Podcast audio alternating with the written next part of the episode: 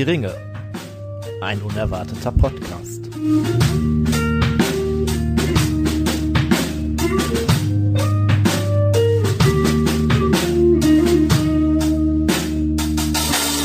Hallo und herzlich willkommen zu einer neuen Folge von Hör die Ringe, ein unerwarteter Podcast. Ihr habt wieder eingeschaltet zu einer neuen Folge, in der es heute mal um äh, Gentrifizierung geht. Kann man das so sagen, Tim? Mhm, Oder ja, äh, ist das eigentlich schon immer ein äh, Bonzenort gewesen und äh, Naja, also könnte man könnte, ich glaube jetzt schon so ein bisschen, ähm, also es gibt ja Orte, die so immer im Mittelpunkt stehen, dann gibt es immer diese, sag mal, reichen Orte, die gar nicht so wichtig sind eigentlich, aber wo halt viele reiche Leute wohnen.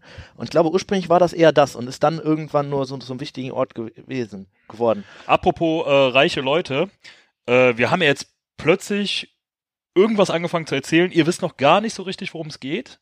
Verraten wir euch jetzt auch noch nicht. Aber äh, wir machen ja hier so einen äh, Kram, den ja, äh, naja, reiche Leute machen, ist jetzt auch übertrieben, aber äh, äh, wir konsumieren ja Genussmittel. Und ähm, in gentrifiziert. in gentrifizierten Wohnungen, in gentrifizierten äh, äh, Stadtteilen. Äh, wir rauchen Pfeife und äh, trinken ein ganz besonderes Getränk. Das hatten wir tatsächlich noch nie, oder? Das Getränk. Das ist komplett neu für euch. Ähm, äh, der Tim stellt euch das Getränk mal eben vor. eine Premiere. Und ich gebe zu, wir wollten einen Wortwitz mit dem, mit dem Wort weiß machen. Und wir haben hier allerdings keinen Federweißer, sondern wir haben Federmost. aber Ähm, aber natürlich weißen Federmost. Und daher seht ihr, alles geht auf. Nein, wir haben hier äh, ein bisschen Federmost für euch. Tatsächlich äh, aus Nürnberg von Gerstacker. Das ist eine sehr bekannte Marke, glaube ich. äh, der, der ist aber nicht direkt aus Nürnberg, sondern der kommt aus Italien, die vertreiben den nur. Deshalb hatten Ja, wir ja, den genau. auch ausgesucht. Ja, Deshalb haben wir den natürlich auch ausgesucht. kommt aus ist nicht so, dass hier noch Reste irgendwo rumstanden. ihr werdet sehen, wie das noch, äh, noch passt zum Rest. Ähm, ja, aber wir dachten uns, weil es ist ja jetzt Ende September, sagen wir mal, oder vielleicht schon Anfang Oktober, je nachdem, wann ihr uns jetzt hier hört. Aber ja, der Sommer endet so langsam. Beziehungsweise gerade draußen hat er sehr. Der äh, Metro, wie heißt das? Der äh, kalendarische, meteorologische, Also äh, ja kalendarisch ist noch nicht Herbst, glaube ich. aber meteorologisch, ne? Glaube Genau, meteorologisch ist schon seit einem Monat eigentlich Herbst. Ähm, das ist ja immer einen Monat früher, oder ich glaube eigentlich immer zum 1. September wäre quasi der meteorologische Anfang und zum 21. September dann der kalendarische. Ja, und äh, passend dazu haben wir ein typisches Spätsommergetränk ausgewählt, nämlich in diesem Federmost, den wir jetzt dann doch ein bisschen länger haben ziehen lassen. Also ich glaube, der ist jetzt schon so langsam in seiner, man nennt das Reifephase, also es gibt da ja tatsächlich drei Phasen, also den Anfang, wo der noch sehr süßlich ist, ähm, und dann kommt irgendwann die Gärung und dann kommen so ein bisschen mehr die Alkoholstoffe durch. Und dann irgendwann die Reifephase, ähm, wo eher wirklich Hefe, Alkohol im Vordergrund stehen. Und aus diesem ja, eher, eher saftigen Getränk dann irgendwann so ein kleines Bier wird schon fast. Und da sind wir gerade. Ich äh, habe eben schon mal einen Schluck genommen. Und ähm, ja, finde ich schon, dass man das auch sagen kann. Also es ist eher süß, ne? Immer noch, natürlich im Vergleich zu vielen anderen, aber hat schon, schon deutlich bitter und auch saurer. Stärker, ne? Wir Ja. haben den vor drei Wochen schon mal getrunken, zwei Wochen, ich bin mir gerade nicht ganz sicher. Äh, da war das sehr saftig. Also so saftig im Sinne von, es hat nach Traubensaft geschmeckt, der ja vielleicht ein bisschen Alkohol intus Ja. hat, ne? Wie wenn man Apfelsaft zu lange im Kühlschrank lässt, so irgendwie. Genau, ja. Mm. Also und mit der Süße und der Herkunft und irgendwie auch äh, weiß, passend zum heutigen Thema. Nicht ganz dicht wie der Herrscher der, der, äh, Stadt ist es natürlich auch, ne, wenn man ein Gärverschluss, da muss man aufpassen. Apropos äh, nicht ganz dicht, da äh, kommt natürlich äh, passend die Farbe der Tabakdose des äh, Tabaks, was äh, den wir heute äh, vergenussmitteln, äh, verrauchen. Und zwar ist das der Peter Heinrichs Nummer 5. Der kommt daher in einer roten Dose, äh, Tomatenrot, Sherry Ja, würde ich sagen, als ob es tomatenmäßig, ein ja. Zufall äh, wäre. Ja, ja. Ähm, der soll schmecken, also der soll so die besonderen Virginia, Burley und jetzt komme ich gerade nicht auf den dritten, auf jeden Fall die besonderen Tabake so vereinen und äh, nach Pina Colada Ja, soll der schmecken und dabei auch noch nussig irgendwie, also durch die Virginia die besondere Süße auch wieder. ja, ne? so ein also bisschen Zitrusfrüchte, ne? Zitrusfrüchte. Ähm, ich weiß es nicht. Findest du, das kommt raus? Also ich finde das mit dem Süß auf jeden Fall. Ich glaube, dass es ja auch so einen gewissen Kokosgeschmack hat, ja. Vielleicht ist das das, was ich, was, was so mit dieser Mischung gemeint ist. Das ist vielleicht auch das, was so mit dem Pina Colada gemeint Der ist jetzt natürlich auch schon ein bisschen, ich weiß nicht so genau, seit wann wir den hier stehen haben. Wobei die Dose, glaube ich, zu war, ehrlich gesagt, oder? Haben wir die nicht immer? Nee, die War war, schon nicht zu, offen? aber die war schon mal offen, aber. ja, da war noch viel drin, ja, das hält dann ja auch immer viel, ähm, Feuchtigkeit. Geschmack. Ja, wobei der, also der lässt sich gut verrauchen. hm? Ob ich jetzt da die, den Pina Colada Geschmack, Ja, also ich glaube, ich weiß, was sie meinen. Es ist ein bisschen süß, es ist ein bisschen nussig. Und dann isst also man die ja Nuss schnell. auf jeden Fall. Mhm. Allerdings muss ich sagen, fallen mir so bittere, ätherische Ja, also ich Sachen, finde, es so, kommt- die, die fallen mir leichter. Es ist vom. Geruch her süßlich, richtig im Geschmack drin ist es nicht. Für, für mich. Also wenn man nachsucht, okay, aber so zumindest nicht das, was einen zuerst anspringt. Oder ja, so würde ich das, glaube ich, sehen. Ja. Mm, Aber auf jeden Fall nicht schlecht. Was man sagen muss, null aggressiv, also sehr rund eigentlich, ne? Also hat auch so im, im, im hinten dann keine, äh, kein, keinen Brand oder so oder kein, keine Aggression. Finde ich ganz gut. Ist ein bisschen, ja, ich weiß nicht, fast könnte man sagen, ein bisschen langweilig, oder? So ein bisschen, dafür, dass das so als Pina Colada Tabak rüberkommt, finde ich sogar ein bisschen, hätte ich mir noch ein bisschen mehr äh, Feuerwerk gewünscht irgendwie, aber ansonsten aber sehr runde Geschichte. boah, findest du, also langweilig? Ja, ist jetzt nichts Besonderes, sag ich mal, ne? Aber es ist ja, genau, das meine ich. Also ist auch nicht schlecht, ne? Das ist auch nicht so, vielleicht so wie das Leben in einer großen Stadt. zum Beispiel, also ich würde auch nicht sagen Fahrt, aber sagen wir mal, beginnend langweilig. Beginnt langweilig, äh, ist aber irgendwie einfach zu rauchen und daher vielleicht wie das Leben in der Stadt dann auch irgendwie äh, angenehm. so. Man muss nicht weit von A nach B laufen, hat alles immer direkt um die Ecke. Auch viele Importwaren, ne? Wie Zitrusfrüchte und so. Ja, passt eigentlich ganz gut hier.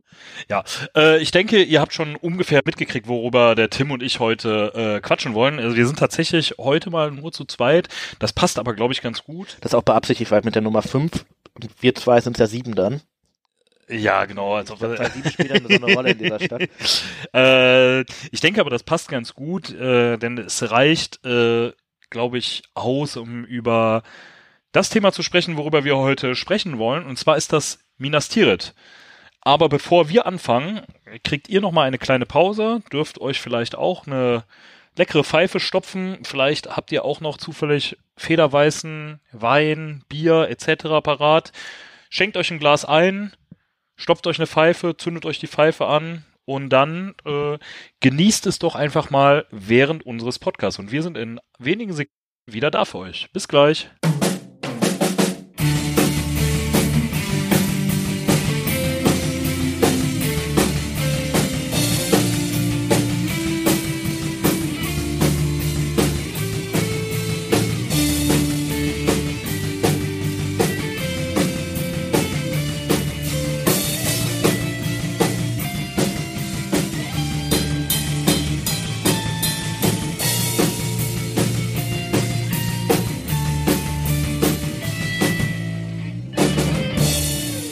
Bondors Zentrum.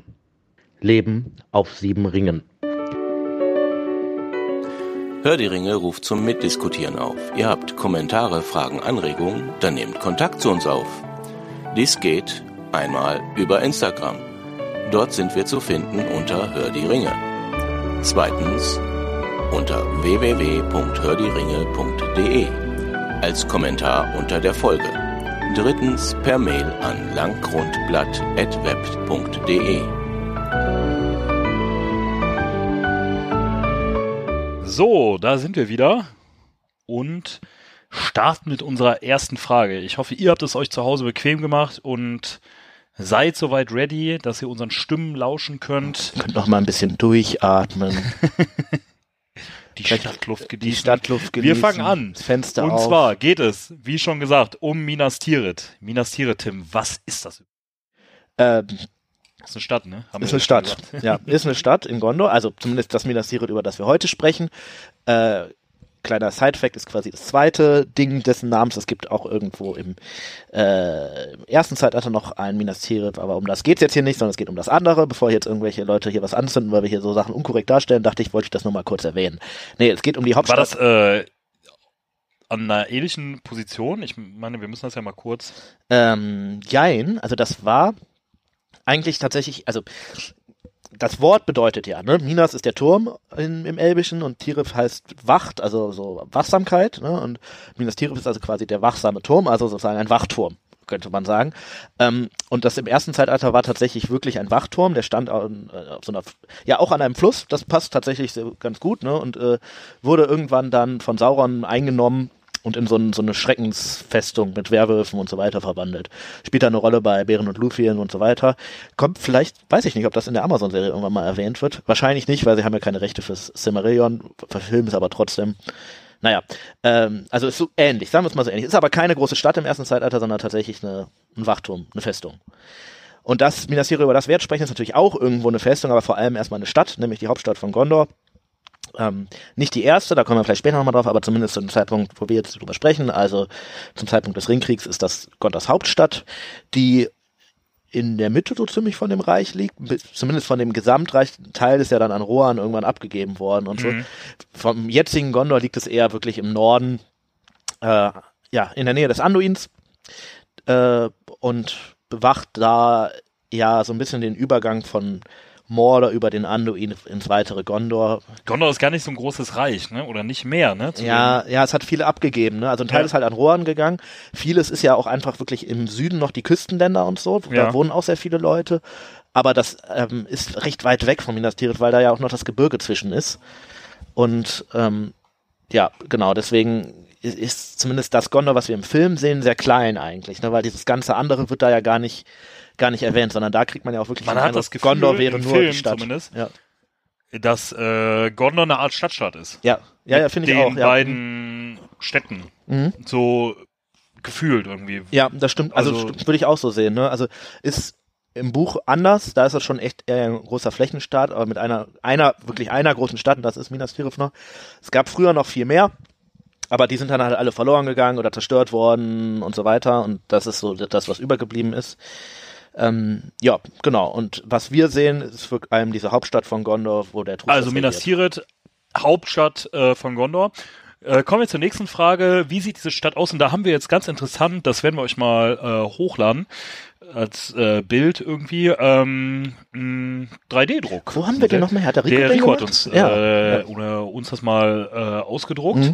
Mhm. Äh, gab so lizenzfrei irgendwo Mhm. her und war so ein eins so seiner First Tries, glaube ich. Also schon. Dafür ist es aber groß, oder? Weil so 3D-Drucken ist ja meines Wissens nach immer noch sehr aufwendig und Ja, das hat auch Schon- relativ lang gedauert. Das Ja. war, als ich irgendwann mal zu Besuch war und Ja. dann hat er das gemacht. Auf jeden Fall haben wir ein 3D-Druckmodell von dieser Stadt und können uns das Ganze ja mal so ungefähr vorstellen. Mhm. Und ja, wie sieht diese Stadt aus? Also der Tim sagte es eben schon, also man erkennt sieben Ringe der Mhm. Stadtmauern. Das erkennt man. Man erkennt den großen Turm. Mhm. Ist damit Minas Tirith gemeint oder ist diese gesamte Stadt an sich, die ja, Ja. irgendwie so diesen Turmcharakter Die, hat? die Stadt, ja, ach so, ja, gut, das ist ein guter Punkt, ne? Also die Stadt ist schon nach äh, Turm benannt, aber ich würde sagen, der der Turm ist ja an, also der Turm ist später auch erst gebaut worden. Also die Stadt war schon Minas Tirith, bevor der Turm ich überhaupt meine, es gebaut passt wurde. ja irgendwie, also diese, dieses Genau, die Stadt an sich ist aber Ja. auch ein Turm, ne? Dadurch, dass sie auf diesem Berg ist und immer höher mh, geht, hat das schon einen ziemlichen Turmcharakter. ähm, ja, und ganz interessant, dass man quasi immer so im Zickzack, äh, so serpentinenmäßig da hoch muss. Ja, weil die Tore versetzt angeordnet Ja, sind. also, ich meine, es gäbe jetzt hier schon so Möglichkeiten, irgendwie über irgendwelche äh, Treppen hinten ab dem dritten Ring oder so zu laufen oder hier Mhm. auch, ne? Dass man da schon irgendwie so ein bisschen sieht, aber gut, so ganz gut erkennen kann man es halt auf diesem 3D-Druckmodell äh, Mhm. nicht unbedingt. Ähm, ja, und dann gibt es äh, irgendwie, ja, was diese Stadt besonders ausmacht, ist diese, die Felsnase da in der Mitte. diese ne? Felsnase, ne? Diese, diese Rampe, Ja. Mhm. Bekannt eigentlich aus der Szene, Ja. wo dieser Truchsess sich ja Die auch Burning Man-Szene. äh, zu Tode stürzt, Mhm. finde ich, ne? Wenn man so überlegt, ganz schön weit, ne? So Mhm. Also, Also, wir wir kommen da später nochmal zurück, weil wir ja noch eine kleine Rechnung vorbereitet haben. Ne? Aber ich habe jetzt mal angenommen, der Durchmesser, Durchmesser, nicht Radius des ganzen Dings. Was hättest du geschätzt? Ich hätte jetzt mal anderthalb Kilometer geschätzt vielleicht. der Radius. Ja, also der Durchmesser, ne? Also wirklich eine Seite bis zur anderen, nicht Mitte bis zur anderen, sondern weil das ist schon nicht so wenig, weil ja, weil das ist ja im Endeffekt die Strecke, die Denethor so ziemlich läuft. Die Felsnase geht fast bis nach vorne. Achso, hier den, äh, Ja, also es ist ja kein ganzer Kreis, weil da so ein bisschen das Gebirge mit rein geht. Aber ich hätte schon geschätzt, dass das zumindest mal anderthalb Kilometer sind. Vielleicht auch mehr, aber ja, wo- da, hier der, also der Radius jetzt, ja? Also im Durchmesser quasi drei Kilometer. ach nee, äh, Durchmesser drei Kilometer, äh, anderthalb Kilometer. Also Radius 750 Meter. Naja, man könnte halt, äh, wie hoch ist denn der Turm? Weiß man das? Äh, der Turm ist ungefähr 100 Meter hoch. Müsste so 100 Meter 300 Fuß hoch? Sein, ja. mhm. Ja gut, dann ist es weniger als anderthalb, aber wahrscheinlich Ja. stimmen die Proportionen einfach. ja, weil wir sehen ja, diesen, dieser Platz ist ja dieser Platz, wo Aragorn auch gekrönt wird. Mhm. Und das Ja, ist das schon saulang, da stehen schon viele Ja. Leute. Ähm, ja, lass uns doch mal anderthalb Me äh, Kilometer sagen. Ich glaube 1500, ja. Ja, äh, ne, also ich, ich denke, geschätzt. das muss so, ja irgendwie ja. Äh, mal eine andere Frage. Ist diese Felskante, die so, Hm? ist die natürlich? Also meines Wissens nach schon. Die Stadt, der Turm, also der Berg, das ist ja der Mindololin, der, so, so heißt der, ne, auf den die Stadt gebaut wurde. Ähm, der war ja vorher da, also das ist nicht aufgeschüttet oder so, sondern der Berg war da und da haben sie halt die Stadt dran gebaut. Und soweit ich weiß, war die Felsnase auch da. Vielleicht wie haben, man das häufig so macht, ne? Ja, genau. Und es wurde halt genutzt. Ähm, sicherlich ein bisschen, weiß nicht, wurde hier mal was abgetragen und da ein bisschen geglättet und so, ne? Aber so an sich ist das, glaube ich, schon natürliche Felsformation, die da ähm, genutzt wurde. Ja. Äh, da gehen wir gleich ein bisschen drauf ein. Ich möchte, wir möchten ja gleich so ein bisschen was zur Geschichte der Stadt, weil, weil du sagtest ja, sie haben sich das zunutze gemacht, Mhm. warum etc. und so, wieso sie da hingegangen sind.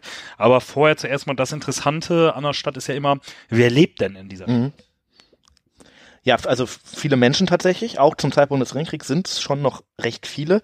Das ist ja schon eine Riesenstadt und ich schätze mal auch die größte Stadt, die es zu diesem Zeitpunkt gibt in Mittelerde? Mittelerde. Hab ich zumindest mich im bekannten Teil. Ne, ähm, Da könnte man aber ja fragen, im äh, Land der freien Völker vielleicht? Äh, Ja, im ja. Rei oder in den Reichen der freien Völker? Also es kommt natürlich, also was zum Beispiel auch noch in Betracht kommt als größte Stadt, würde ich sagen, ist der Erebor, wenn man den als Stadt versteht, ja. ne, weil das auch sau viele Zwerge sind, aber wahrscheinlich nicht so viele wie da äh, im Minas Tirith. Zumal ja auch die Frage ist, wie man das sieht, weil darum ist ja auch noch dicht besiedeltes Land. Ne, da sind viele Gehöfte, viele Dörfer Ob man so. das als Stadt an sich oder ja, so ob man die dazu zählt oder nicht. Ja, ne? also, hm, ja. Es wird jetzt keine Volkszählung geben, aber ich glaube schon, dass da recht viele Leute leben und ähm, das sind halt die Leute, die in Gondor, wie man es im Film Das sieht, hast du in eigentlich Minas Tirith ja nicht unbedingt. Also du hast, Osgiliath ist ja dann nicht so, bevölkert eigentlich ja nur wirklich als Militärstützpunkt noch benutzt. Ne? ja, ja, aber es ist ja schon noch irgendwie in der Nähe so. Ja, ja, und also es gibt auch in Gondor immer wieder bevölkerungsreichere Regionen, aber es gibt natürlich auch welche, da wohnen nicht so viele Leute. Man muss sicherlich sagen, früher lebten da noch viel mehr Leute. Also das wird ja auch so beschrieben, dass viele Häuser leer stehen und nicht mehr so viele, also dass in der Stadt auch deutlich mehr Leute noch leben könnten, wenn es sie denn gäbe. Aber ähm, das sind immer noch sehr viele Leute. Ich glaube, schätzen können wir das jetzt nicht, ne? Aber es wird schon irgendwas im zumindest mal vier, hohen vierstelligen Bereich sein, wenn nicht fünfstellig. Ja. Und ähm, wer ist das? Sind das alles äh, Menschen aus Gondor oder ist das eher so eine, würdest du sagen, ist das eine internationale Stadt? Ist ja auch irgendwie so eine Stadt, äh, die sehr bekannt ist Mhm. mit der Bibliothek und Ja, ich weiß nicht, wie die gondorianische äh, Einwanderungspolitik sozusagen ist.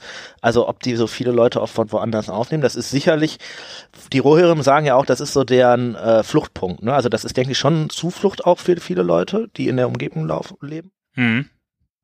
Ähm, an sich, glaube ich, sind viele Leute natürlich einfach Gondorer, also äh, Leute, die von irgendwas mit Gondor zu tun haben, ob es jetzt numenorische Leute sind oder Leute, Gondor ist ja, da lebten ja, bevor die Numenorer gekommen sind, auch einfach Leute, ne? Und die haben die ja mehr oder weniger einfach äh, einge, eingenumenort, assimiliert ja. ja. Ja, ähm, oder Nachfahren von denen, ne? Oder also gro- der Großteil hat sich halt sicherlich auch vermischt. Ähm, äh, äh, insofern denke ich schon, also was man sagen kann, es leben eigentlich nur Menschen da. Also äh, Pippin wird ja auch sehr groß angeguckt, als er da ähm, hinkommt. Äh, und Elben oder Zwerge leben da jetzt erstmal nicht. Äh, aber es ist sicherlich denkbar, dass da einige vielleicht durchkommen zum Handeln oder um äh, vielleicht mal in die Bibliothek zu kommen oder so. Das ist sicherlich denkbar. Hm. Wir sehen das Minas Tirith, was wir ja sehen, ist ja eigentlich fast interessant. Ähm, ja, nur im Kriegszustand wirklich, ne? So als abgeschottete Stadt, Tor ist zu, äh, die rechnen mit einem Angriff, keiner kommt rein, keiner kommt raus. Ganz am wirklich. Anfang im ersten Teil, Ja, da sehen wir es kurz, das stimmt, ja. kurz, wo Gandalf Ja, da ja. Einreitet, ne? ja. Da erzählt er, glaube ich, oder er erzählt, wie er da hingeritten ist. Ja, ich glaube, also im Film sieht man das. Da, da ist er doch, da gibt's so einen Shot, wo der über so einen Hügel steht und auf die Stadt guckt. Ja, und wo der dann da hochreitet auch und so und in die Bücher wälzt. Ja, genau, und dann mit den, mit der Kerze an diese Jahrtausende alten Bücher geht, die sicherlich alle leicht entflammbar sind. Ähm, Ja. Ähm, das stimmt. da weiß ich jetzt nicht, da wird's ja noch nicht so richtig im Ja, da sieht man nicht so viel davon, ne? Also, Ja. und weil, das, Ja, was es wir wirklich so sehen, ist halt Minas Tirith im Kriegszustand. Wäre schon interessant, wie offen ist die Stadt denn so, wenn gerade nicht Krieg ist, ne? Weil klar, wenn du damit rechnest und angegriffen wirst, dann lässt du jetzt vielleicht nicht jeden in deine Stadt, ne? Gerade auch. Ist die, Krieg, ist die Stadt denn irgendwann nicht im Ja. Kriegszustand? Weil das ist ja schon doch Ja. irgendwie Grenzstadt und die Bedrohung aus dem Ist schon permanent ist da, ja ne? schon permanent da, ne? Also zumindest in den letzten Jahren würde ich sagen, war sie das ja immer irgendwie. Ne? Mal konkret, mal nicht so konkret. Jetzt, sagen wir mal, 2000 Jahre vorher wird es sicherlich auch Zeiten gegeben haben, wo das nicht so krass war mit dem Krieg und das dann anders ist. Ne? Aber da hatte sie ja auch diese Funktion noch gar nicht so sehr als Grenzstadt, sondern war da ja eher wirklich eine von, von vielen. Ne? Ja. Ähm, also die Menschen aus Gondor leben da. Mhm. Das ist dann geklärt. Was ist denn überhaupt die Geschichte der Stadt? Also du sagtest ja eben, das ist nicht die erste Hauptstadt gewesen, sondern Mhm. das ist dann irgendwann errichtet worden als zweite Hauptstadt. Also die erste Mhm. Hauptstadt war vorher eine andere. Genau, Osgiliath, ne? Also das sehen wir im Film, dass es da, wo Faramir Frodo erstmal hinbringt und die, diese Ruinenstadt, ne, die, wo der Fluss durch die Mitte fließt Ja. und die Brücken dann irgendwann von Sauron im dritten Teil eingenommen werden und die Leute über den Fluss ge, äh, geschifft werden. Und das war ziemlich lange Gondors Hauptstadt, ist aber irgendwann dann äh, von Urukai, die Sauron verpflichtet hat, so mehr oder weniger, ähm, un- unter dem Namen, also unter dem Deckmantel von Minas Morgul halt angegriffen worden und zerstört worden. Und seitdem haben die Gondorer das halt wirklich nur noch als Feldposten benutzt. Und Minas Tirith gab es vorher schon, war vorher auch schon eine Stadt, aber halt eine Stadt und nicht die Hauptstadt. Ähm, hatte da auch noch einen anderen Namen, das war Minas Anor, was so viel heißt wie Turm der Sonne. Das benennt sich so ein bisschen nach Isildurs Bruder. Anarion, den wir wahrscheinlich in der Serie auch noch sehen, er wurde schon erwähnt, ähm, war ja der, sagen wir mal, zweite König von Gondor, neben Isildur. Und äh, die hatten halt beide jeweils eine eigene Stadt. Er, die, diese Stadt, über die wir jetzt sprechen, Minas Anor damals, das dann später zu Minas Tirith wurde, als Osgiliath halt gefallen wurde, haben die das halt auch umbenannt, äh, um halt diesen Charakter des Wachsamen mehr zu betonen. Und Minas Ithil, äh, was dann später Minas Morgul wurde, wo dann die Nazgul eingefallen sind. Ja, das war dann ursprünglich erstmal äh, Isildurs Stadt.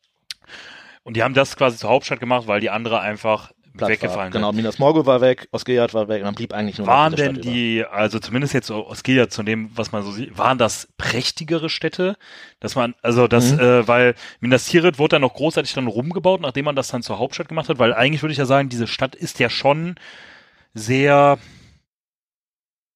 schon naja, imposant, im, ne? imposant, ne? Ja, das ist jetzt ja. nicht so, wobei die vielleicht auch nicht unbedingt so praktisch ist als Hauptstadt, ne? So Ja. ich mir jetzt Also zum einen natürlich von der Lage her, weil du bist nicht direkt am Fluss, ne? Ja. Und du bist nicht so wirklich so sehr in der Mitte, wie es Osge- Osgiliath zum Beispiel gewesen wäre, ne? Aber natürlich ist es jetzt auch nicht weit davon entfernt, muss man auch sagen. erinnert so ein bisschen an Helms Klamm, ne? So, Ja. also auch so als Ist äh, vielleicht auch erst ursprünglich als, also als sie diese, als Gondor gegründet wurde, wurden ja die drei Städte sozusagen gebaut. Ne? Osgiliath wirklich als Hauptstadt und die anderen beiden eher so ja als, auch in der Mitte, ne? Genau, in der Mitte und die anderen eher als Festung wirklich. Also Minas Morgul direkt neben Saurons Gebiet, neben Mordor halt, äh, um das abzusichern. Und Minas ähm, Anor, also Minas Tirith eher Richtung Weißes Gebirge, weil da noch viele Bergstämme lebten und Orks und alles, um das halt gegen die abzusichern. Und äh, das sieht man, glaube ich, auch, dass das eine Stadt ist, die schon als Festung erbaut wurde. Ne? Das war ja aber Skilliaf eigentlich eher sogar ein bisschen anders, sondern das ist wirklich eine Stadtstadt und nicht so eine Festungsstadt ja, als Hauptstadt hat es natürlich auch Nachteile. Du musst immer da erst hoch. Richtig verändert wurde, um auf die Frage noch zu antworten, ist eher weniger. Also was, es wurden ein paar Na Bauten nachträglich sicherlich noch gemacht. Ne? Ähm, zum Beispiel auch der Turm, der oben drauf steht, das, der wurde eigentlich erst von denen Tosfator wirklich richtig gebaut oder neu gebaut. Ähm, das heißt, es ist schon so, dass ein bisschen was getan wurde, aber die, die Grundstruktur der Stadt ist schon von Anfang an die gleiche. Gut, und wahrscheinlich die Lage und sowas, das hat dann, oder wahrscheinlich auch ein bisschen Tradition, dass man nicht gesagt hat, ich switche unbedingt jetzt äh, direkt so die Hauptstadt, ne? Ja. Ähm, meinst du, es lebt sich dort gut oder angenehm? Oder wo, in welcher Stadt hätte es sich wahrscheinlich angenehmer gelebt? Ich meine, jetzt wohnen wir auch in einer sehr flachen Ja. Stadt mit wenig Erhebung, aber wenn man jetzt mal Also so. Fahrradfahren ist, glaube ich, richtig scheiße in Minas Tirith. Ne? Das kannst du vergessen. Also gut, raus geht vielleicht, bergab okay, aber äh, Mhm, aber wieder hochkommen, ne? wieder hochkommen ist das Problem. Ja. Ja, kommt ja auch drauf an, wo man wohnt, ne? Ich könnte mir auch vorstellen, dass die meisten Menschen einfach äh, unten wohnen. Ja, ich glaube ja so auch- scheinbar so auch. Also das ist ja auch sicherlich die größte Fläche, oder? Also weil je kleiner der Radius wird, weil die Kreise werden Ja. immer kleiner, desto weniger Platz wird ja auch sein. Ähm, Ja, wirkt zumindest so, Mhm. ja. ich weiß nur nicht, was ist, äh, wo, also ich denke, dass die, das schon so ist, dass die Höhe des Wohnortes auch mit dem Mietspiegel korreliert. Also ich glaube, oben sind eher so die, die High Society, äh, Ja, es wird ja ein bisschen sicherer auch einfach sein, ne? ja, So, und näher an der, also die, Und näher am. Ich Ja. könnte mir auch vorstellen, dass, also guck mal hier um dem, ab dem, warte mal, was ist das denn? Eins, zwei, drei, vier. Oberhalb des fünften Rings Mhm. scheint zumindest laut unserer E, also laut der, Mhm. des Modells fünfte, sechste, siebte, scheint, scheinen eh keine Häuser mehr zu sein. mh, sondern Und eher davor dünnt sich das auch schon Verwaltungsgebäude aus. Also, nee, so. also oberhalb des fünften schon, wenn du mal guckst, so eigentlich Ja. schon gar nix. Und sechs, also Ja. dass das reinige, reine so, Verteidigungsanlagen ja, sind. stimmt, ja. Ähm, ich weiß jetzt ja natürlich nicht, wie das hier hinten mit der Stadt der Toten aussieht, ne? Ob da nicht noch irgendwie äh, paar Gebäude auch. Ja gut, aber da wird ja keiner leben in der, ne? also das ist ja wirklich so ein Grab, das ist ja extra außerhalb der Stadt, weil das auch im Fall eines Angriffs nicht so wichtig ist. Ne? Ja. Also, äh, ähm, ja, das heißt also, es könnte schon ziemlich anstrengend sein, dort zu leben. Ne? Ist natürlich Mhm. die Frage, wie viel man sich dann unbedingt immer bewegt innerhalb der Stadt, ne? ja, ja, ich, also ich glaube schon. Also auch so zur Versorgung ist natürlich, ähm, die ganzen Güter, die da reingebracht werden, Lebensmittel und so weiter, müssen ja auch irgendwie da hoch. Und das ist, glaube ich, schon, je enger das, das wird nach oben, ein, ein verkehrstechnisches Problem wahrscheinlich auch, oder? Also ich glaube schon, dass das dass diese Art und Weise, eine Stadt anzulegen, für Verteidigungszwecke sicherlich ein sinnvolle ist, Mhm. um da wirklich eine richtige Stadt drin zu organisieren, schwierig. Ne? Ja, das Also- glaube ich. Also du wirst auch immer Platzprobleme haben, ne? Ja. Weil irgendwo ist der Platz halt sehr begrenzt. Du ja, kannst klar. halt, ja. ich meine, du könntest natürlich nach außen hin nochmal die Mauern breitziehen, Ja. aber da kommen wir auch gleich äh, drauf. Das wird dann natürlich irgendwann ziemlich äh, ja. teuer. Die eine Hälfte der Stadt liegt ja so mehr oder weniger permanent im Schatten, wegen der Felsnase, die äh, da so ein bisschen den Sonneneinstrahlung sicherlich Stimmt, auch verwirrt. das ist ja auch, äh, auch noch so ein Thema, ne? Ähm, du sprachst eben verkehrstechnisch davon. Haben die denn, äh, haben die denn da, äh, haben die denn da viele, äh, haben die denn da viele Pferde oder ist das, äh, ist das eher äh, nicht so erlaubt? Weil da gibt's ja auch äh, die ein oder anderen Hinweise zu im, äh, im Film und im Buch bezüglich der Pferde. Ja, also Gandalf darf ja mit seinen Pferden auch nicht in den obersten Ring tatsächlich. Ne? Also äh, da sind die ganz klar verboten. Ähm, und ansonsten ist das natürlich auch so, ist, das sind ja richtig steile Sachen. Ne? Äh, deswegen glaube ich, dass das schon ein Problem ist und das mit den Pferden echt eine Sache für die unteren Ebenen ist. Wir sehen ja zum Beispiel Faramir, dass der auch ein Pferd bekommt. Also es, es gibt offensichtlich Pferde, aber ähm, eine richtige Stadt für Reiterei ist das, glaube ich, eigentlich ursprünglich nicht gewesen, sondern äh, echt eher so eine Festung. Ne? Das heißt also, er darf mit den, oder die dürfen mit den Pferden äh, gar nicht unbedingt äh, da hoch. Ja, also Oder nach ganz oben. Ne? Also ich glaube im fünften oder sechsten Ga äh, Ring, Gang, äh, Ring muss Gandalf dann sein Pferd abgeben. Oder halt mit dieser Begründung dann. Könnte natürlich, ja, ist ja auch so, dass dann da vielleicht einfach auch eine Sicherheit ist oder Ja, vielleicht, ne? oder vielleicht hat er die Maut nicht bezahlt oder so. Ja, also das Konzept der City Maut ist ja jetzt äh, schon bekannt, ne? Also vielleicht wurde, ist das einfach der Vorläufer davon, Ja. ne? dass, du, dass, dass Gandalf gesagt hat, nee, das zahle ich nicht und dann, ja. Ja. ja. Aber ähm, an sich, ja, ist das so ein Pferd. Wäre Andi Scheuer ein guter Tor? Ah, ich weiß nicht, also besser als Denethor, vermutlich, aber äh, Meinst du? ja, also War Denethor? Nein, also wir, wir haben ja schon mal eine Lanze für den guten Denethor gebrochen, ne? Und das würden wir auch auf jeden Fall wieder tun. Ich meine den Endphasen-Denethor, der äh, Ja, okay. Äh, ja, also Ist die Frage, ob der Endphasen Andi Scheuer, ähm, ich habe Andi Scheuer noch nie Tomaten gegessen. ich weiß, also gesehen, der Denethor gut, hat zumindest hat mal keine Verträge unterschrieben, ne? Äh, Äh, ja. Anderes Thema. Ähm, wo, also du hast eben gesagt, so im höheren vierstelligen Bereich, sagen wir einfach mal, oder, oder sogar fünfstelligen Bereich, sprechen wir doch einfach mal von 10.000. Ich glaube, Kommt das hin, ich glaube schon, oder?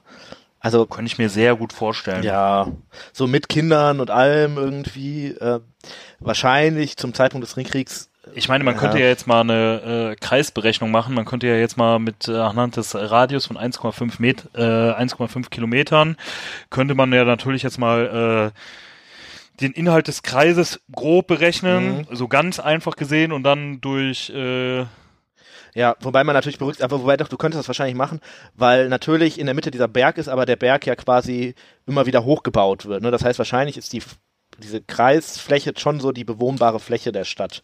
Ähm, ja, ich meine, man ja. müsste natürlich grob was abziehen, aber so Ja, und für Verwaltungsgebäude und Felsnase und so, aber dann Äh, die Mauer hat ja äh, auch eine gewisse.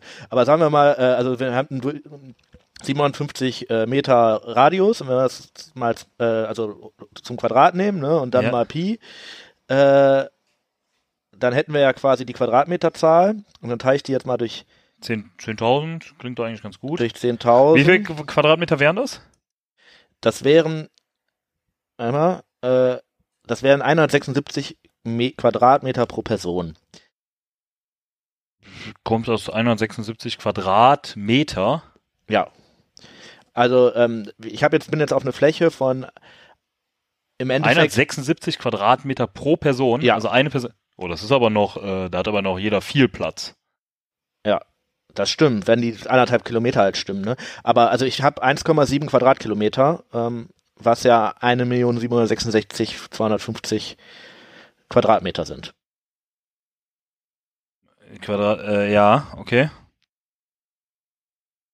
Und ich glaube, dass man das mit dem Faktor 1000 mal 1000 umrechnet, ne? Quadratkilometer zu Quadratmetern. Und dann wären wir bei äh, halt diesen 1,7 Quadratkilometern, beziehungsweise wenn man das durch 10.000 teilt, bei 176 Quadratmetern pro Person.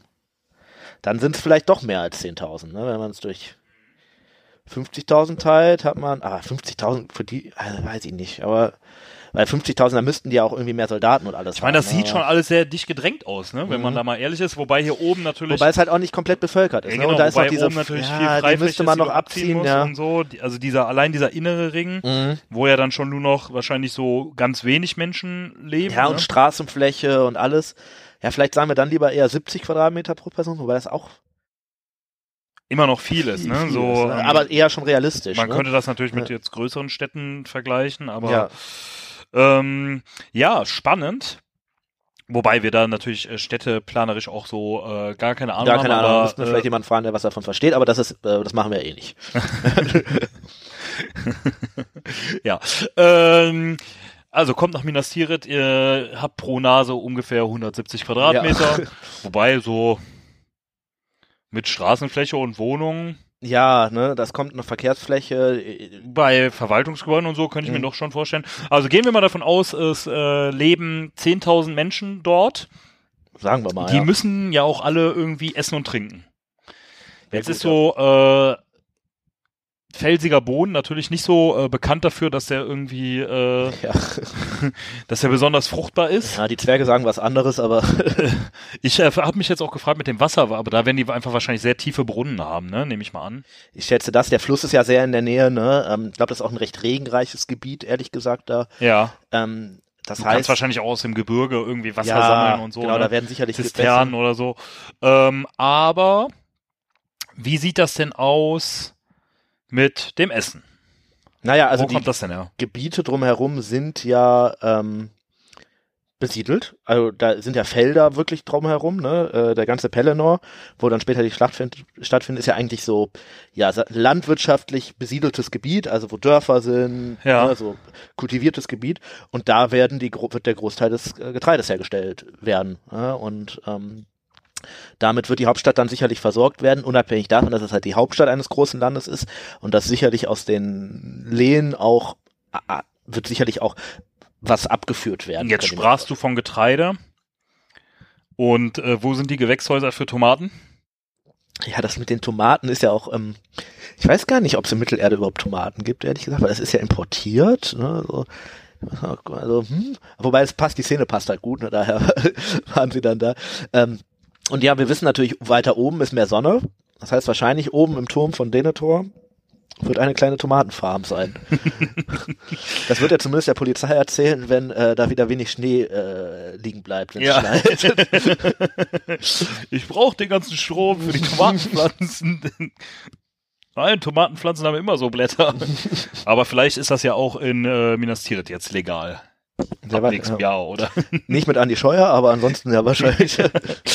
ähm, also das heißt, sie beziehen einfach ihr Essen aus dem Umfeld und wir können wahrscheinlich auch davon ausgehen, dass sie irgendwie eine sehr reichhaltige Küche drumherum haben, weil da ist ja schon sehr viel drumherum. Ja, so Flüsse ne? auch viel. Meer ne? ist ja jetzt auch Ja. nicht.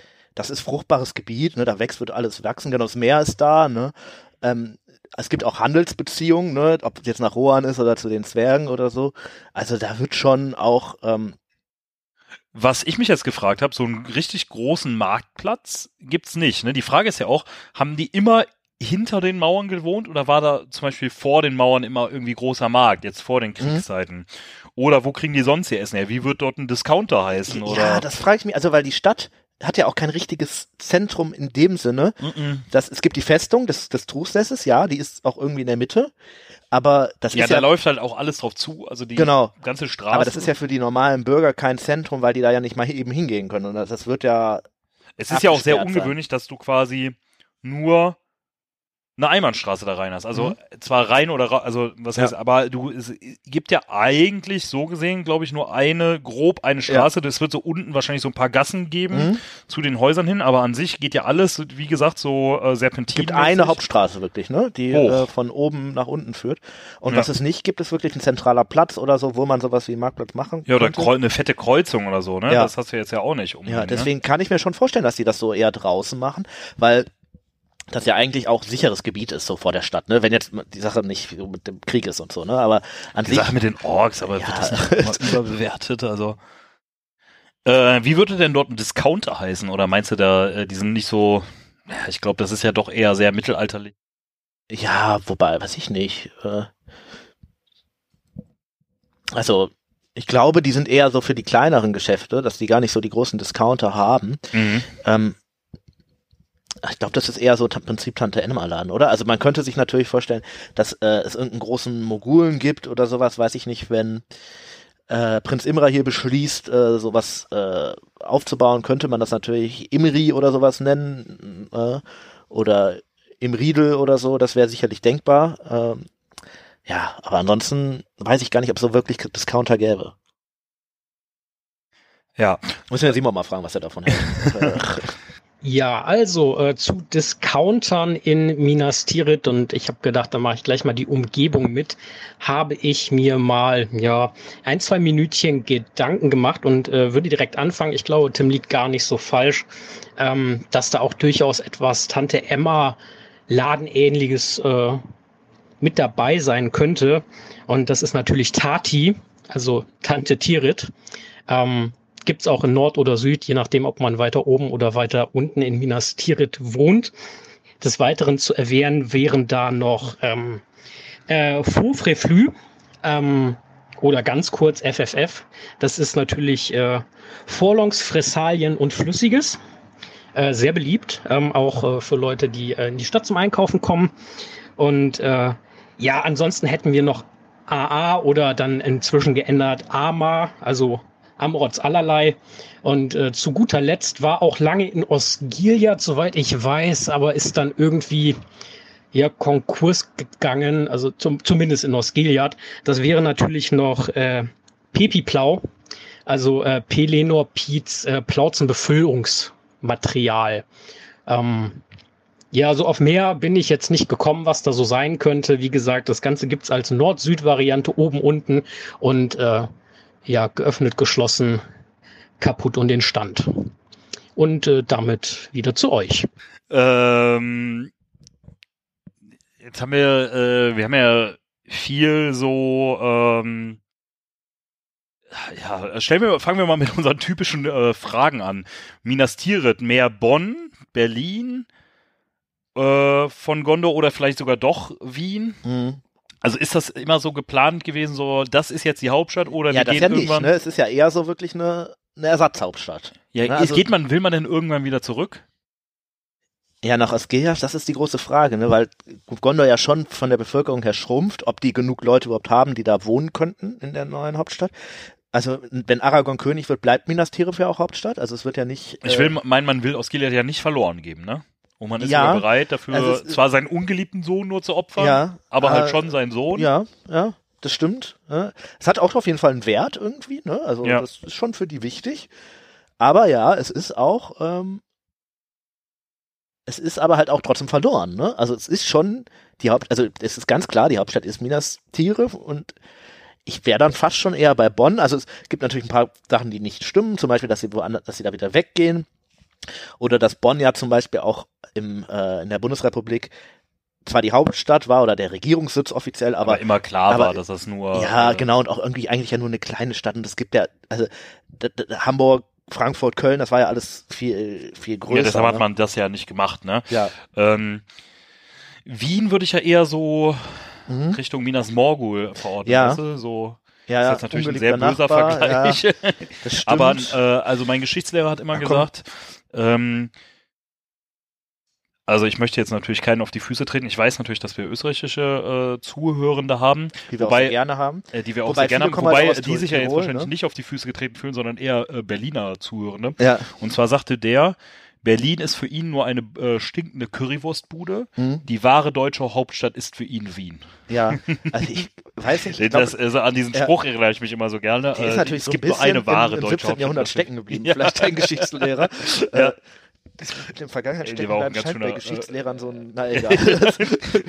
Das scheint so ein kleines Berufsrisiko Ja. zu sein. Irgendwie. Äh, aber ja, okay, klar, klar kann man das vielleicht so sagen. Was natürlich schon passt, ist, dass Wien viel mehr Resis Residenzstadt irgendwie so ist als Berlin, oder? So würde ich das vielleicht auf, ähm, ja, wobei das trifft ja jetzt auch nicht so auf Minas Morgul zu, ne? So als, wobei äh, auch Wien musste sich ja zweimal irgendwie, das passt schon irgendwie. Minas ne? Tirith so, wurde nie erobert, das stimmt natürlich, ne? Also das wäre, würde gegen Wien sprechen. Ja, ja, aber ähm, aber so die Verteidigung gegen äh, Mordor, wenn man die so im Osten, also gerade so, du sprachst ja vom 16., 17. Jahrhundert mit Mhm. den Türkenbelagerungen, vielleicht würde das ja schon dann irgendwie Ja, passen. ja, das sind natürlich jetzt sehr bei den Haaren herbeigezogen. Ja, natürlich, Vergleich, Ne? ja, das ist wahr, aber das machen wir halt hier so. ähm, nee, ähm, ja, ich glaube schon, dass wir natürlich jetzt kein reales Vorbild so in dem Sinne finden, ne, aber ich, ich weiß nicht, ob ich am ehesten nicht bei, oder vielleicht bin ich sogar bei Düsseldorf so ein bisschen so, also wenn man das jetzt auf die NRW-Ebene runterbricht, ne, so, wenn wir Köln jetzt mal als verloren ansehen, dann ist Düsseldorf so gesehen die größte Stadt. Ne? Mhm. Ähm, liegt auch nicht so sehr am Fluss, wie es zum Beispiel Köln tut. Ne? Direkt daneben, ja, aber so richtig um den Fluss rum ja nicht, ne? so mit der Altstadt zumindest.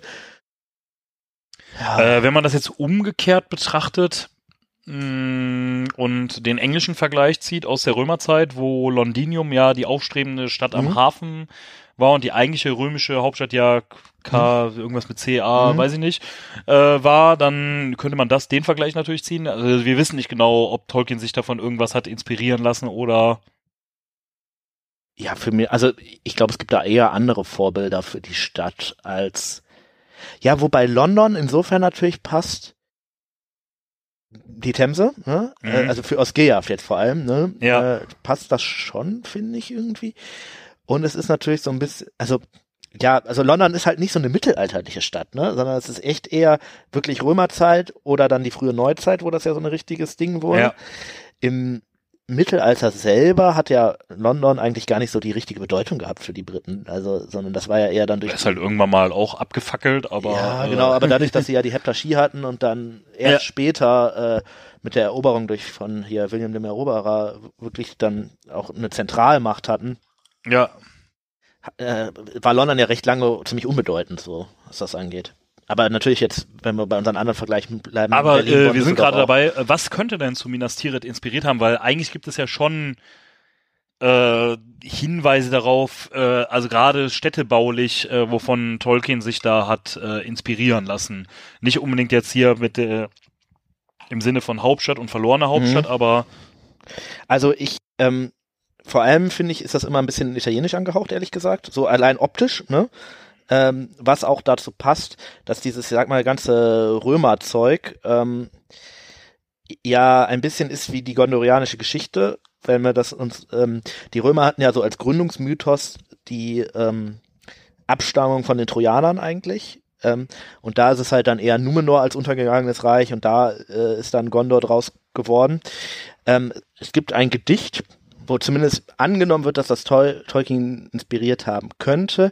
Das ist das, äh, ist eins aus dem 16. Jahrhundert, nämlich äh, City of the Sun. Gedicht heißt, also das ist das Gedicht Civitas Solis, ne? Und da ge- geht's halt um die Stadt der Sonne, ne? Und die ist halt auch so angelegt mit den Kreisen und den Ring, Stadtringen.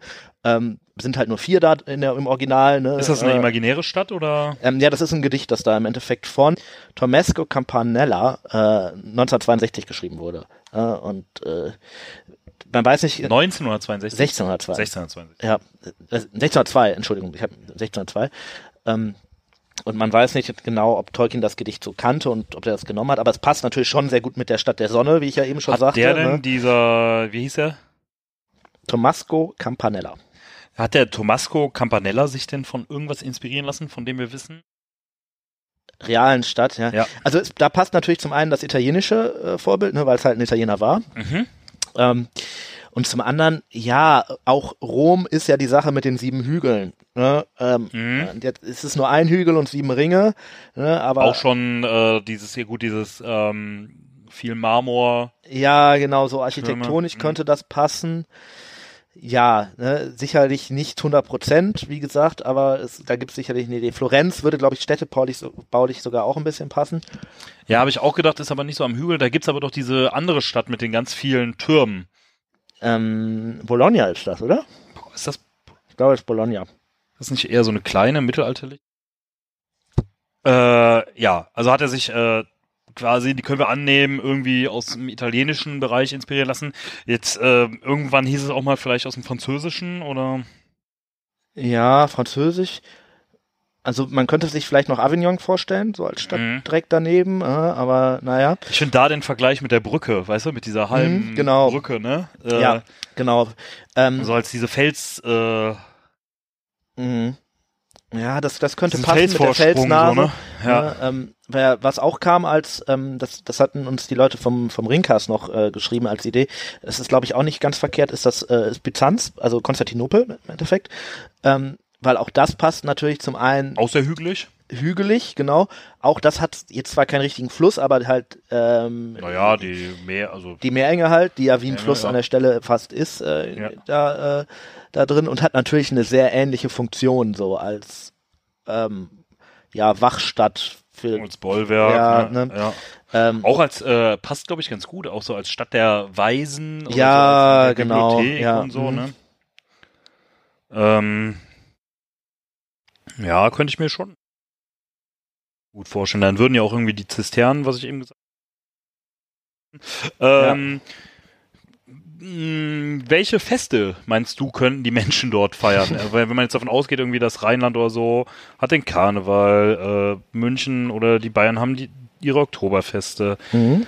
die Schwaben haben die, keine Ahnung, den Vasen, auch, auch ja irgendwas so in der Richtung. Was haben eigentlich die Berliner? Nix, ne?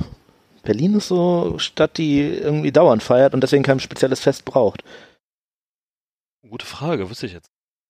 Gibt es da ein Also, großes da Volksfest? irgendwie so, ob es da irgendwas Spezielles jetzt unbedingt äh, gibt. Traditionell ist, aber also ich meine haben die Menschen im Norden Die feiern nicht so viel, ne? Ist nicht so deren Ding. Hafen Äh, das weiß ich nicht, aber vielleicht haben wir ein paar ne? äh, Zuhörende von da, die uns äh, da mal aufklären könnten, Mhm. Was denn da eigentlich so gefeiert wird. Ja, ja gut, aber sonst würde ich denken, also wenn es ein Fest gibt, hat das glaube ich auf jeden Fall was mit zu tun mit dieser großen Straße, die von oben nach unten führt, Seifenkistenrennen. zum Beispiel. Da habe ich jetzt reingedacht. Ja, ja, sowas äh, könnte ich mir vorstellen, dass dann die Kinder irgendwie ihre eigenen Seifenkisten bauen und dann wer am schnellsten unten ist oder so. Oder ähm, irgendwie so ein traditionelles Pferdekarren ziehen, den, den Berg hoch, ne? Das, äh, wer da am, am, am schnellsten ist, ähm, das könnte ich mir gut vorstellen. Du hast natürlich oben auf der Felsnase sehr, sehr gute Plätze, so als äh, Zuschauer. Da, Paragliden darunter. ja, das könnte ich mir auch fast vorstellen, ja. Ich meine, Denethor hat da sicherlich vielleicht auch nur auf eine Tradition aufgebaut, die schon existierte. Ähm, Ja. Klettern, so Steilwandklettern und so. ja. Ja, das könnte, ja. Vielleicht aber dann eher weniger an der Felsnase als hinten am Gebirge hoch. Wobei das ja jetzt kein, das sind ja alles so sportliche Events, ne? Mhm. Ja, es ist nicht so wirklich, also das mit dem Klettern ist zum Beispiel blöd, wenn man sich vorher irgendwie fünf Liter Bier reingestellt hat, ne? So, ja, ja, ja, ja, das stimmt. Also, ob es da wirklich so eine Art, weiß ich nicht, Weinfest oder so gibt? Ja, ist die Frage, haben die denn da, können die denn da irgendwie viel anbauen oder? Ja, dafür ist das, glaube ich, also es ist ja recht weit südlich, ne? Ich glaube schon, dass man da Wein anbauen kann in der Gegend. Ja. Aber das, äh, ihr könnt uns ja mal zukommen lassen, was ihr glaubt, was die Menschen dort so für Feste feiern. Also ich bin sehr für Seifenkisten Mhm. rennen und dann da irgendwie verbunden mit einer Sommerparty oder zu irgendeinem Ernte. Du hast ja mit den. Toren auch schon das ideale Ziel so gesehen, ne? Du, Ja, genau. Mhm. Muss ich vorher aufmachen, ja, aber wenn man dran denkt, dann ist das super. äh. Ähm, was wäre denn so, wenn wir jetzt als Touristen da hinkommen? Was wären denn so, was wären so diese Must-Dos in Minas Tirith, so die Touri-Orte? Also ich glaube, was auf jeden Fall äh, sein muss, ist natürlich einmal den, ähm, den Baum zu besichtigen, beziehungsweise das, was davon über ist. Also vor, da steht ja der Baum der Könige, ne, der irgendwann verdorrt ist, aber der Rest bleibt ja noch so stehen als Erinnerung an vergangene Zeiten. Und das ist, glaube ich, schon sowas, was auch immer Touristen anzieht. Alles so aus Vergangenheit ist schon gut, ne, wo man auch noch eine Geschichte zu erzählen kann, von wegen, ja, wir warten eigentlich nur, dass der König wiederkommt und dann blüht das schon wieder. Und, Mhm. ne, also das ist sicherlich schon was, wo man ordentlich auch äh, Geld mitnehmen kann, so als Eintritt äh, und dass äh, man das da scheffeln kann. Natürlich ist der Turm von Telion, also wo Denethor drin wohnt, direkt daneben. Bietet sich natürlich an, dann irgendwie ein Kombi-Ticket zu machen ne, und dann vielleicht einmal eine Turmbesteigung zu machen und einmal über ganz äh, Gondor und äh, also äh, Anorien, also das Land, das das Unterland, wo Minas Tirith drin steht, äh, einmal vielleicht so einen guten Rundblick zu haben. Das geht ja auch immer so gut Turmbesteigung und auch immer super in jeder äh, Stadtbesichtigung. Ähm, ich glaube, muss er aber mit Treppen machen. Aufzug gibt's glaube ich noch nicht im äh, Turm. Die, ähm, die Bibliothek, könnte ich mir Mhm. vorstellen. Und äh, die Totenstadt so vielleicht. Ja, doch, ich glaube so auch. als Ne? so, ja, das äh, ist, sowas geht auch immer gut. Und dann wahrscheinlich noch irgendwie, ja, die große Halle so. Mhm. Ja, und halt diese Felsnase, ne? Ja, das, also ich glaube schon, dass das äh, auch schon. Also so wahrscheinlich alles irgendwie ein Kombi, ne? Wenn ich mir dieses Modell gerade angucke, wir waren ja eben noch bei Inspiration. Weißt du, was mir da noch einfällt? Ähm, Was denn? Was ziemlich ähnlich aussieht, finde ich, nicht mit so vielen Ringen und so. Ich weiß gar nicht, ob Tolkien mal in der Normandie war, ähm, beim Ach, äh, hm. Mont Saint-Michel. Ja. Ne, weil Ja. klar, das ist jetzt nicht im Meer und so, ne, aber so vom Aufbau auf einen großen Felsen eine Stadt gesetzt mit oben einer, also bei dem ist ja Kirche, diese ne, Kirche so, oben drauf, Halle, oder der ne? Turm. Mhm. Das würde auch irgendwie passen. Das, der hat sogar auch so eine kleine Felsnase da vorne vor dem Kirchentor. Also ich weiß, dass es in England gibt ja den ähm, den Mount Michael, ähm, Ja. der das Gegenstück dazu ist in England, der ähnlich ist, nur nicht ganz so imposant. Den wird Tolkien sicherlich gekannt haben und den Mont Saint-Michel Ja, ich denke mal, der Mont Saint-Michel wird der auch. er wusste, äh, dass es das gibt. Ich weiß ja nicht, ob er jemals da war, ne? aber Ja. ähm, Ja. Ähm, also das wär's so an Touri-Orten, ne? Das Mhm. große Tor wahrscheinlich, wodurch du aber ja eh durchkommst, mehr oder weniger, ne? ja, genau, das nimmst du so mit. Ne? Also das ist jetzt nichts nichts Großartiges, aber es ist schon sicherlich so, ne? Kommt natürlich drauf an, ob du mit dem Flugzeug oben auf der Mhm. Felsnase direkt landest. Ja, ich habe auch schon überlegt, wie kommst Wo du von A nach B? So eine U-Bahn in der Stadt ist auch äh, irgendwie nichts, ne? Weil es ist so große Steigerung. Ne? naja, du Seilbahn könntest halt alles mit äh, vielen Aufzügen machen, Mhm. Tunnelsystem einziehen. Mhm. Also wenn man es jetzt modern städtebaulich anpassen würde. Mhm. Oder Rolltreppen wie in Assisi. Das würde auch vielleicht noch passen. Ja. ähm,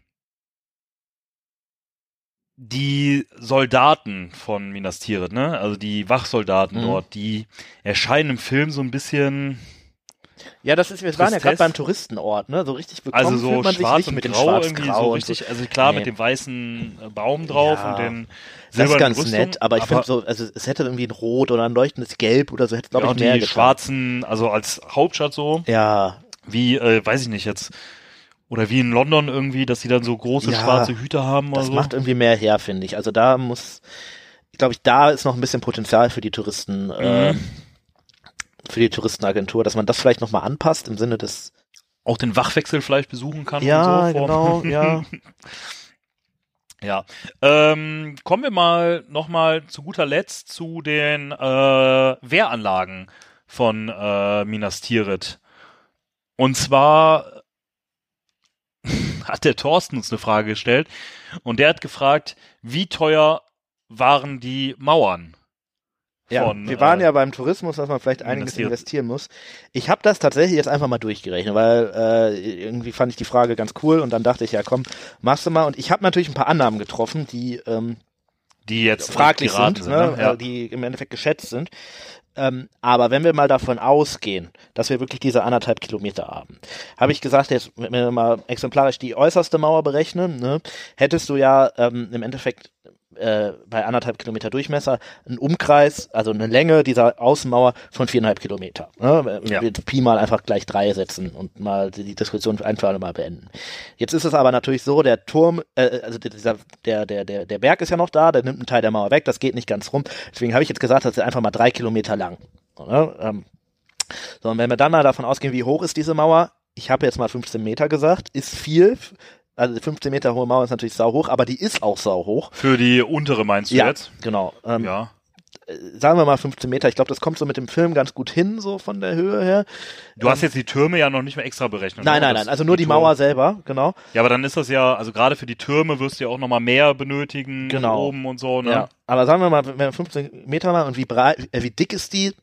5 Meter, jetzt gesagt. Ne? Also hat die hat die bestimmt. Ne? Kommst du im Endeffekt ähm, all in all auf 225 Quadratkilometer. Bist du denn vom gesamten Kreis ausgegangen oder? nee, ähm, von diesem zwei Drittel des Kreises, also von den drei Kilometern, quasi, Ja. wenn man das rausrechnet. Ne? Okay, ja. kommst du so auf 225 Quadratkilometer, nur ähm, wie viel Steine du für die äußerste Mauer du quasi benötigst. Wie viel? Ne? 225 Quadratkilometer, äh, Kubikkilometer, nicht Quadrat, ne? Ist ja, ist ja dreidimensional. Äh, äh, was ja dann 225.000 Quadratmeter sind. Ähm, Ja. Habe ich da jetzt einen Rechenfehler gemacht? Ich glaube, ich habe einen Rechenfehler gemacht. Oder? Nein, äh, ich habe keinen Rechenfehler gemacht, weil es gar nicht richtig Kubikkilometer sind, sondern es sind ähm, 225.000 Quadratmeter, weil das andere waren ja nur 15 Meter. Und ja, das ist schon richtig. Äh, ich stelle die Rechnung nachher mal online, dass man das nachvollziehen kann.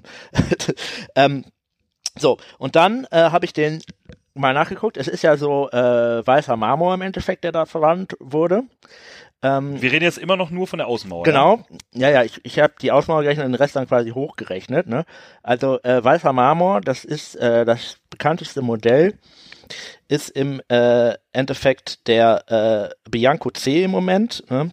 der ähm, im Moment beim Preis von, äh, warte mal, ich hatte es hier rausgesucht. Ähm, Sekunde. Die Frage ist natürlich, ob es diesen weißen Marmor nicht schon immer dort irgendwie.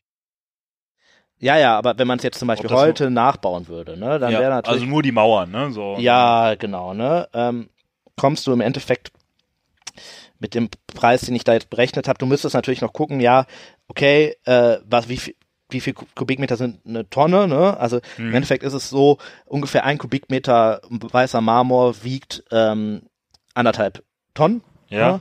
Und dann nimmst du den äh, Tonnenpreis, der sind 354, ähm, ja, äh, nee, Entschuldigung, 8.354 Euro, ne?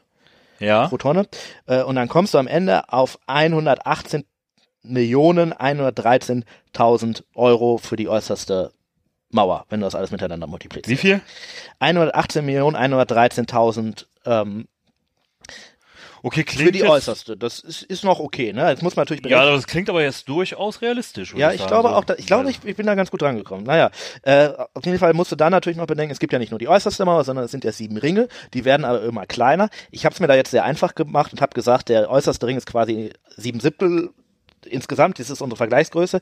Ja. Und der, äh, der Wobei du innerste- da ja äh, höhere Mauern hast, ne? Wenn du das in dem Modell mal äh, begutachtest. Ja. Aber du hast ja hier natürlich, ähm, hier zum Beispiel in dem sechsten Ring und dem siebten Ring hast du ja nur noch sehr wenig, ne? Also von ja, deswegen hab ich, ist das so eine über den Daumen, ne? Aber wenn du sagst, okay, das äußerste ist sieben Siebtel, dann sechs Siebtel, fünf Siebtel, ne, weil es immer kleiner wird, Mhm. kommst du, musst du es insgesamt am Ende mit vier Mal nehmen, um auf die Gesamtlänge zu kommen, von allen sieben Ringen aneinander. Hast also dann äh, 473.652.000 Euro. Materialkosten. Nur, Materialkosten nur für die Mauer.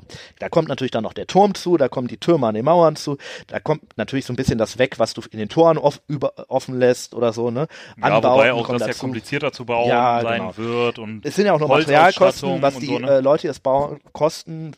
Kann, kannst du dann die sicherlich noch mal das auf den Doppel- Türmen, ne? Ja, genau, dann vielleicht die Katapulte, die man im Film sieht, ne, die sind sicherlich nicht ganz billig. Ist ja wahrscheinlich auch irgendwie eine Sonderanfertigung. Ja, aber wenn wir das jetzt, sagen wir mal, wir wollten uns das jetzt so nachbauen und hätten einen passenden Berg und Leute, die uns das umsonst machen, würden wir ungefähr 500 Millionen Euro zahlen. Also schließt fle äh, fleißig Steady-Albums ab, dann äh, können wir Äh, wer musste das bezahlen? Äh, der Thorsten hat gefragt, musste Mexiko die bezahlen? Äh, oder was? Die Simon, ich weiß es schon gar nicht mehr. Äh, wir haben jetzt mal gefragt, musste, Mo äh, musste das Moria bezahlen? Haben die das ja, denen irgendwie? also es ist äh, ja so in jetzt, ne, wenn jemand eine Mauer baut, dann lässt man jemand anderen bezahlen, behauptet man zumindest. Ich weiß gar nicht, also meines Wissens hat Mexiko keine Mauer bezahlt, aber Ja. das sehen einige Leute vielleicht ein bisschen anders.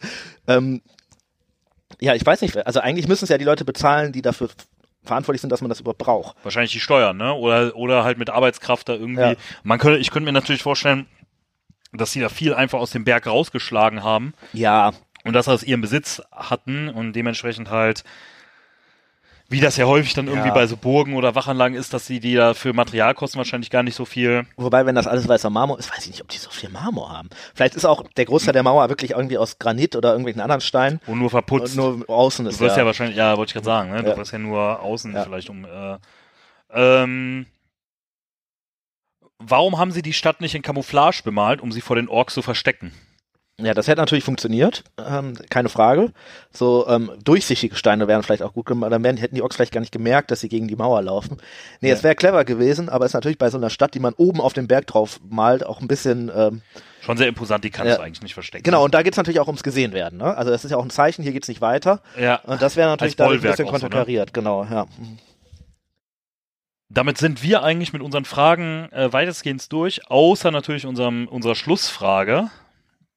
Äh, Zauberer kommt nie zu spät. Äh, Gandalf und äh, Minas Tirith. Mhm. Schon doch ein, ja, doch ein besonderes Verhältnis, ne, würde ich sagen. Also, er nutzt die Stadt ja schon so als einen Ort des Wissens, ne, wo er Ja. unbedingt hinreisen muss, um sich Wissen zu holen. Also, Mhm. scheint also auch schon für ihn mehr Wissen zu haben als er selbst. Also zumindest dort gesammelt sein oder Wissen, auf das er zurück. Es, es ist ja Tirith, das Wikipedia der Mittelerdes oder Ja, ich, da bin ich mir nicht so sicher, weil es geht ja da wirklich um Wissen über den Ring, was ja irgendwie da nur sein kann, weil es halt Isildur war, der den Ring hatte. Ich weiß nicht, ob zum Beispiel in Bruchteil die Bibliothek sogar noch reichhaltiger ist, so gesehen. Könnte man darüber diskutieren. Ist natürlich auch die Frage, worum geht's, ne? Wenn es Sachen sind, die die Elben nicht interessieren, sind die in Bruchteil wahrscheinlich nicht vor Ort. Ja, Ja, also es ist, glaube ich, schon ein ambivalentes Verhältnis, weil Gandalf ja auch irgendwie nicht so wirklich willkommen ist erstmal, ne? Sondern er ja nur da so als liegt äh, aber auch, glaube ich, eher an dem Herrschenden, ne? ja, genau, ne? Also klar liegt das an dem Herrschenden, ne? Und die Leute nehmen den ja dann doch recht herzlich auf sogar, also die einfachen Leute so- so- sozusagen.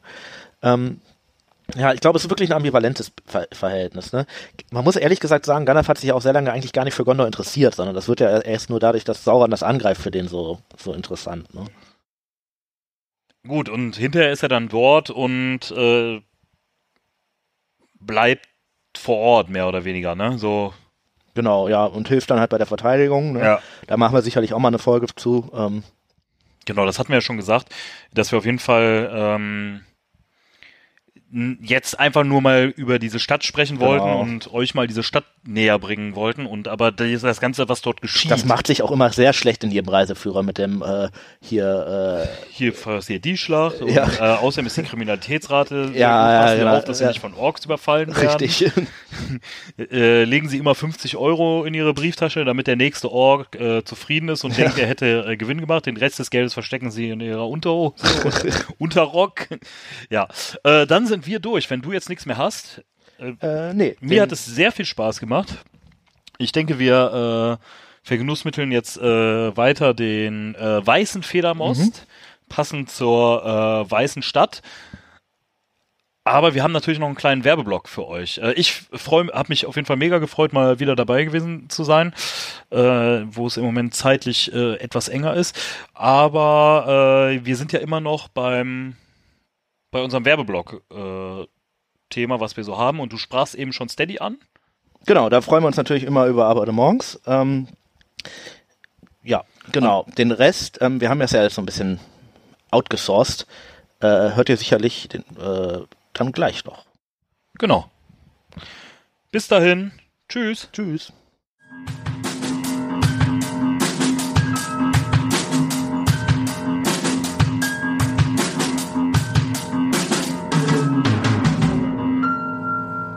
Natürlich noch meine generelle Empfehlung, äh, lest die Bücher, hört die Hörbücher, schaut die Filme, guckt auch mal in die Serie rein und äh, natürlich hört die Ringe, also uns. Und äh, dabei wünsche ich euch eigentlich auch am meisten Spaß.